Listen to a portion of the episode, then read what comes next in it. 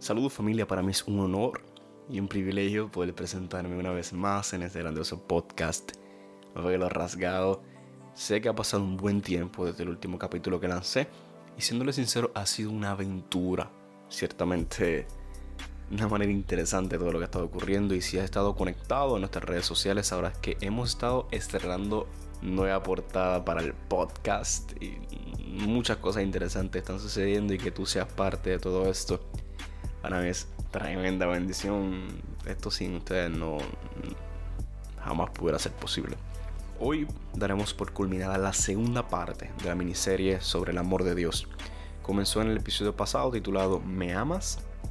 Si no lo has escuchado, te invito a que le des una oportunidad. Sé que será de bendición para tu vida como si lo fue para la mía.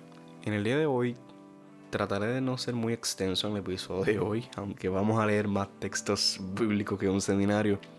Eh, necesitamos entender de una vez y por todas lo que Dios quiere decirnos y que se nos revele, porque que Ay, madre, a veces nosotros somos tan cabeciduros y me incluyo ahí porque es que a veces somos bien tercos. Por muchos años hemos mirado un famoso texto en la Biblia y algunos lo, lo han ignorado, otros lo han tomado de manera literal, pero ha habido otros que han estado sintiéndose tan bajos con ellos mismos que es un pensamiento que les abruma la mente.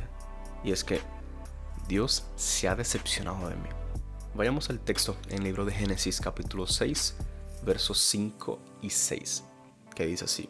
El Señor vio la magnitud de la maldad humana en la tierra y todo lo que pensaban e imaginaban era totalmente malo. Entonces el Señor lamentó haber creado al hombre y haberlo puesto sobre la tierra. Se le partió el corazón. Pero si vamos unos libros más adelante, específicamente en el libro de Números capítulo 23, verso 19, dice que Dios no es hombre, por lo tanto no miente. Él no es humano, por lo tanto no cambia de parecer. ¿Acaso alguna vez habló sin actuar? ¿Alguna vez prometió sin cumplir? Ciertamente en verdad yo no entendía lo que estaba leyendo, no entendía. Y comencé a buscar respuestas a mi interrogante. Es que si la Biblia dice que no es hombre para mentir, ni cambia de parecer, ¿por qué dice que se arrepintió de haber creado al hombre? Algo debe estar mal, algo no estoy entendiendo. Y así estuvo un tiempo, hasta que decidí buscar el significado en su traducción hebrea, en diccionario Strong. Y ahí, mis queridos amigos y hermanos, fue donde mi cabeza voló en mil cantos. Porque el significado de se arrepintió, ¿verdad? en el contexto del libro de Génesis, en el idioma hebreo que fue escrito con la palabra nakam, mi hebreo es malo, maluco, no me juzguen por mi pronunciación, así que nada. Significa, dentro de, la, de, de sus significados, valga la redundancia, es que suspiró fuertemente en implicación de sentir compasión. Esto le da un giro totalmente al texto y eso lo puede buscar en el diccionario Strong, así mismo está, esto lo puede conseguir cualquiera, no es algo que me estoy inventando, no es algo que estoy sacando de la manga, es algo que está escrito. Dios nunca se arrepintió en el contexto en que nosotros debemos arrepentirnos, sino que sintió fuertemente compasión. Dios nunca a mitad de camino se ha puesto las manos en la cabeza y ha dicho, creo que me equivoqué contigo me arrepiento de haberte creado. Jamás. Eso nunca ha sido real. Tú eres el sueño de Dios en la tierra. Y lo que pasa es que tú no te lo crees. Eso vamos a hablar las cosas como son. Si nosotros nos creyéramos por lo menos la mitad de las cosas que dice la Biblia, no tuviésemos los problemas que tenemos hoy día. Sorry, pero la realidad, si nosotros creyéramos lo que dice, es lo que está escrito, muchas de las cosas, lo que Dios nos ha hablado, no tuviésemos los issues emocionales ni, ni de identidad que tenemos hoy día. ¿Saben qué es lo más fácil de decir, pero lo más difícil de aplicar? Dios te ama. Suena tan simple, pero el día en que entendamos que Dios me ama y punto, es cuando dejaremos de correr y escondernos como hizo Adán, que cuando pecó se escondió por la vergüenza que sentía. Y cuando entendamos que Dios me ama, comenzaremos a correr al Padre para que nos abrace y nos limpie y nos perdone. La vergüenza no me hace esconderme cuando yo entiendo que mi creador me ama. ¿Estás en fornicación? ¿Dentro o fuera de la iglesia? Corre a Cristo. Él te ama. ¿Eres embustero, chismoso o orgulloso? O sé, todas las anteriores. Corre a Cristo, Él te ama. No importa lo que estés haciendo, corre a Cristo porque Él te ama. El perdón de Dios no se gana, no se merece, ni se agota, se recibe sin merecerlo. Punto. Es algo que tenemos que entender. El perdón de Dios no es algo que mis acciones producen en Él, es algo que su amor me regala. Yo hubiera agotado el perdón de Dios si el perdón hubiese tenido un límite. Oye, vamos a hablar claro, yo no vengo aquí a venderles una falsa imagen de lo que yo soy. Yo fui más malo que el gas muchas veces, estando dentro de la iglesia, hasta que choqué con la cruz. Podemos llevar años en el Evangelio sin haber tenido un encuentro cara a cara con el Padre. Es la realidad, te estoy hablando de la experiencia. Oye, son más de 12 años en el Evangelio, creo, 10, 12 años que llevo. Te estoy hablando que yo pasé casi una década sin haber tenido un encuentro cara a cara con el Padre. Pecaste. Primera de Juan, capítulo 2, verso 1. Dice, mis queridos hijos, les escribo estas cosas para que no pequen. Pero si alguno peca, tenemos un abogado que defiende en nuestro caso ante el Padre. Es Jesucristo, el que es verdaderamente justo. Él mismo es el sacrificio que pagó por nuestros pecados. Y no solo los nuestros, sino también los de todo el mundo. Y by the way, en el también los de todo el mundo estabas tú y tu familia. Tú no estabas excluido del amor de Dios y de su sacrificio. El amor de Dios es lo más difícil de asimilar cuando dejamos de mirarlo a Él y nos concentramos a mirarnos a nosotros mismos.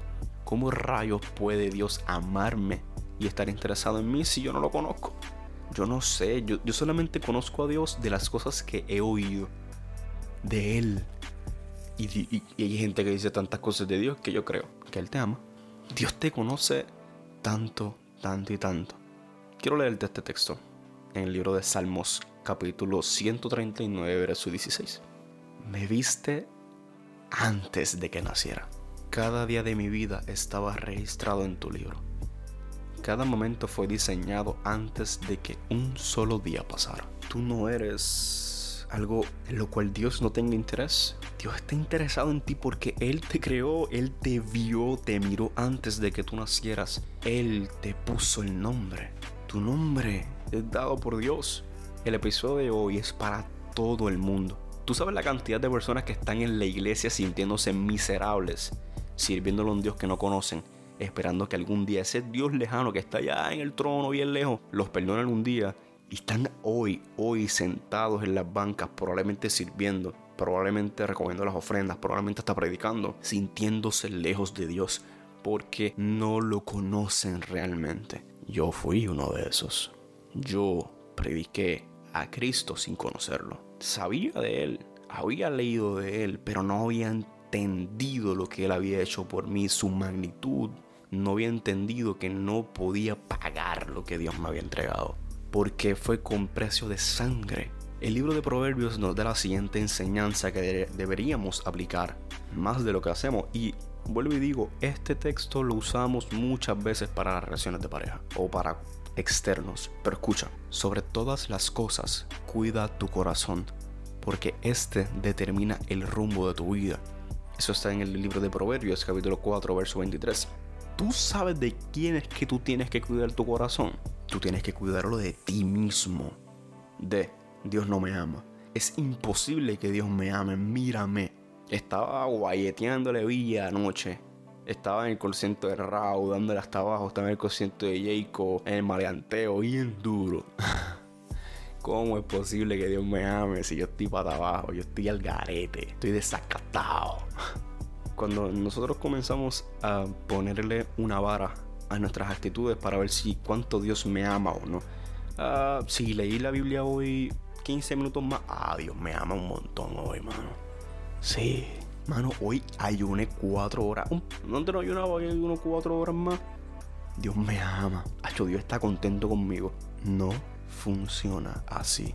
Es que hemos dicho tantas veces es que hemos dicho tantas veces, Dios te ama sin estar convencido de lo que nosotros estamos diciendo, porque es una palabra popular. Eh, sonríe, Cristo te ama. Eh, Dios te ama, eh, Dios te ama, eh, Dios te ama, pero nosotros nos sentimos que somos huérfanos en el corazón. No digamos Más Dios te ama de manera común. Dilo convencido de que, hey, Dios te ama. Hemos perdido la perspectiva de lo grandiosa y poderosa que es la expresión Dios te ama. Vuelvo y lo repito, no importa lo que estés haciendo, corre a Cristo porque Él te ama. Él perdonó todos tus pecados. El perdón no se gana, no se merece ni se agota, se recibe sin merecerlo. Quiero ir terminando con esto. No hay nada que puedas hacer con tus fuerzas para que Dios te perdone. No la hay. Pero tampoco puedes hacer algo para que Dios no te perdone. No le faltemos el respeto a Dios buscando hacer cosas para ponerlo contento a ver si así nos perdona. Dios no es como tú ni como yo. Y qué bueno que no es así. Pero no rebajemos su amor a una actitud de nosotros como si lo que nosotros hagamos para Él, ah, hermano, mi hijo, mi hijo se está portando como que muy lindo, déjame bendecirlo un poquito más. No le faltemos el respeto a Dios haciendo eso. Su amor no se merece, el amor de Dios nosotros nunca lo vamos a poder ganar. ¿Cuándo entenderemos que es por gracia? El amor de Dios funciona de la siguiente manera. Y perdonen que me agite un poco, pero es que yo por mucho tiempo estuve así y es como que quiero impregnarme en, en ustedes. Y es como que meterme por dentro de ustedes y en, que entiendan lo que yo entendí y que estuve muchos años caminando sin entender. Fue despreciado y rechazado, hombre de dolores, conocedor del dolor más profundo. Nosotros le dimos la espalda y desviamos la mirada. Fue despreciado y no nos importó. Sin embargo, fueron nuestras debilidades las que él cargó. Fueron nuestros dolores los que lo agobiaron. Y pensamos que sus dificultades eran un castigo de Dios un castigo por sus propios pecados, pero Él fue traspasado por nuestras rebeliones y aplastado por nuestros pecados. Fue golpeado para que nosotros estuviéramos en paz. Fue azotado para que pudiéramos ser sanados. Todos nosotros nos hemos extraviado como ovejas. Hemos dejado los caminos de Dios para seguir los nuestros. Sin embargo, el Señor puso sobre Él los pecados de todos nosotros. Ese texto está en el libro de Isaías, capítulo 53, versos del 3 al 6. Sí, yo te entiendo. Yo sé que uno se siente sucio en muchas ocasiones.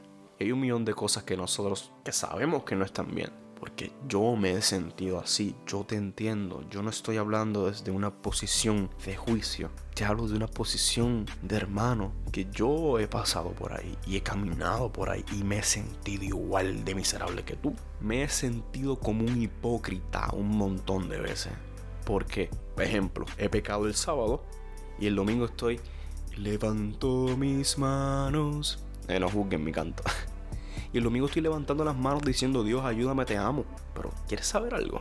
Seguiré siendo ese hipócrita que cuando peca sábado, domingo está levantando sus manos, clamando al Dios vivo que es mi Padre, que me ayude y me siga transformando, cambiando mi manera de pensar. Cristo me ha dado una nueva vida que yo tengo que aprender a vivir. Muchas cosas que yo hacía antes ya nunca más las he vuelto a hacer, pero hay cosas que tengo que seguir entregándole a Dios.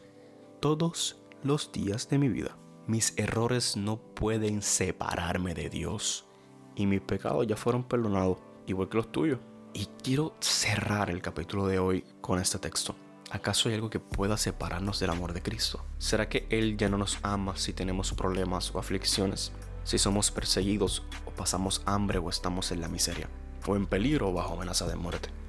Como dice las escrituras, por tu causa nos matan cada día, nos tratan como a ovejas en el matadero. Claro que no. A pesar de todas estas cosas, nuestra victoria es absoluta por medio de Cristo, quien nos amó. Y yo estoy convencido de que nada podrá jamás separarnos del amor de Dios. Ni la muerte ni la vida, ni ángeles ni demonios, ni nuestros temores de hoy, ni nuestras preocupaciones de mañana. Ni siquiera los poderes del infierno pueden separarnos del amor de Dios ningún poder en las alturas ni en las profundidades. De hecho, nada en toda la creación podrá jamás separarnos del amor de Dios, que está revelado en Cristo Jesús, nuestro Señor. Romanos capítulo 8, versos del 35 al 39. Dios te ama, tú eres el regalo de Dios, tú eres el sueño de Dios en esta tierra. Pero tú tienes que creer lo que yo te he dicho, porque no te lo he dicho yo, te lo ha dicho Dios. Levanta tu mirada, no te mires más como ves tu reflejo en el espejo. Ve como Dios te ve. Dios murió por ti. Murió por mí, murió por tu familia, por tus hermanos, por tus padres, por los míos y por los de todo el mundo. Tú no eres cualquier cosa. Tú no vales cualquier cosa. Tú vales la sangre del Hijo de Dios. Te amo, te bendigo. Eres increíble y una bendición para mí. En serio lo eres. No te olvides de seguirnos en las redes sociales como JEANTSV en Instagram y TikTok. Puedes encontrar nuestra tienda de ropa Versículo PR en Instagram y en Facebook True Christian Vision porque esto es un podcast con una verdadera visión cristiana. Te amo, te bendigo, bendigo a tu familia en el nombre de Cristo.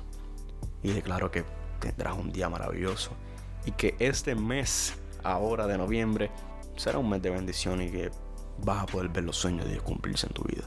Lo creo. En el nombre de Cristo lo declaro hecho. Amén.